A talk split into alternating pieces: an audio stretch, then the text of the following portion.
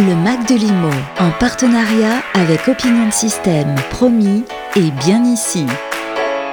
Romain Ben David, vous êtes de l'IFOP et vous avez fait toute une étude un baromètre sur les Français et l'accession à la propriété. Euh, quels sont les enseignements?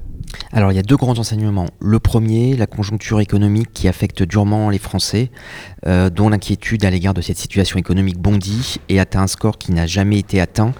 Euh, on a près de 8 Français sur 10, 79% très précisément, qui considèrent que nous sommes actuellement en pleine crise économique il faut remonter à janvier 2012 pour voir un score aussi élevé, et c'est un bond de 35 points surtout par rapport à la vague précédente de septembre 2021, où on avait connu une petite accalmie puisque le, le, vaccin pour le, sur le Covid disparaissait, on retrouvait des perspectives en matière de croissance et d'emploi, et donc cet optimisme s'est complètement effondré.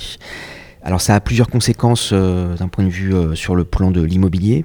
Euh, d'abord, le, fait que le, moral se dégrade fait qu'on considère la propriété comme un idéal qui devient de plus en plus difficilement atteignable.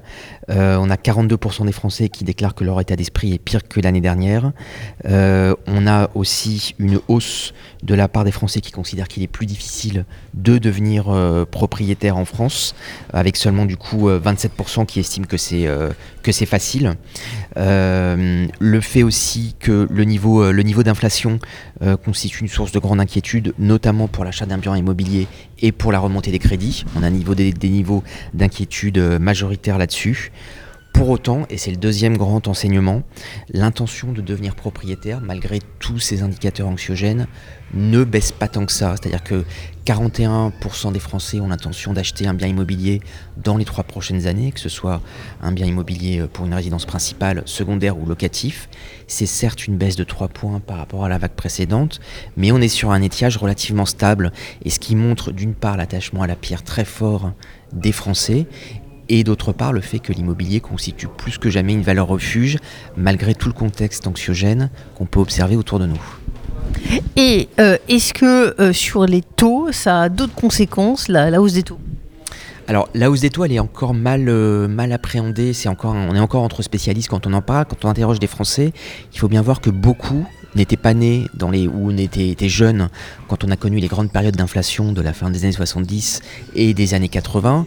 Donc on n'a jamais, ils n'ont jamais vraiment été habitués à l'inflation et à ses conséquences. Donc pour l'instant, c'est surtout euh, des anticipations. On sait pas, ils ne savent pas encore exactement sur quoi ça va jouer.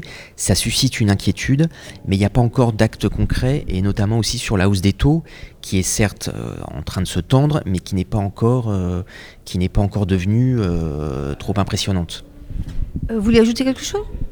Alors peut-être dire que dans ce contexte, il y a alors il y a l'immobilier qui est valeur refuge et puis il y a des professions aussi qui rassurent. C'est le cas des courtiers immobiliers ou dans une période où on a d'incertitude, où on a plus que jamais besoin de pédagogie et de réassurance, l'image globale des courtiers immobiliers reste euh, très bonne, à la fois en termes de gain de temps, de sources d'économie, mais aussi d'explication et de pédagogie par rapport à tous ces enjeux assez difficiles à appréhender. Merci beaucoup pour cet éclairage. Le Mac de Limo, en partenariat avec Opinion Système, promis et bien ici.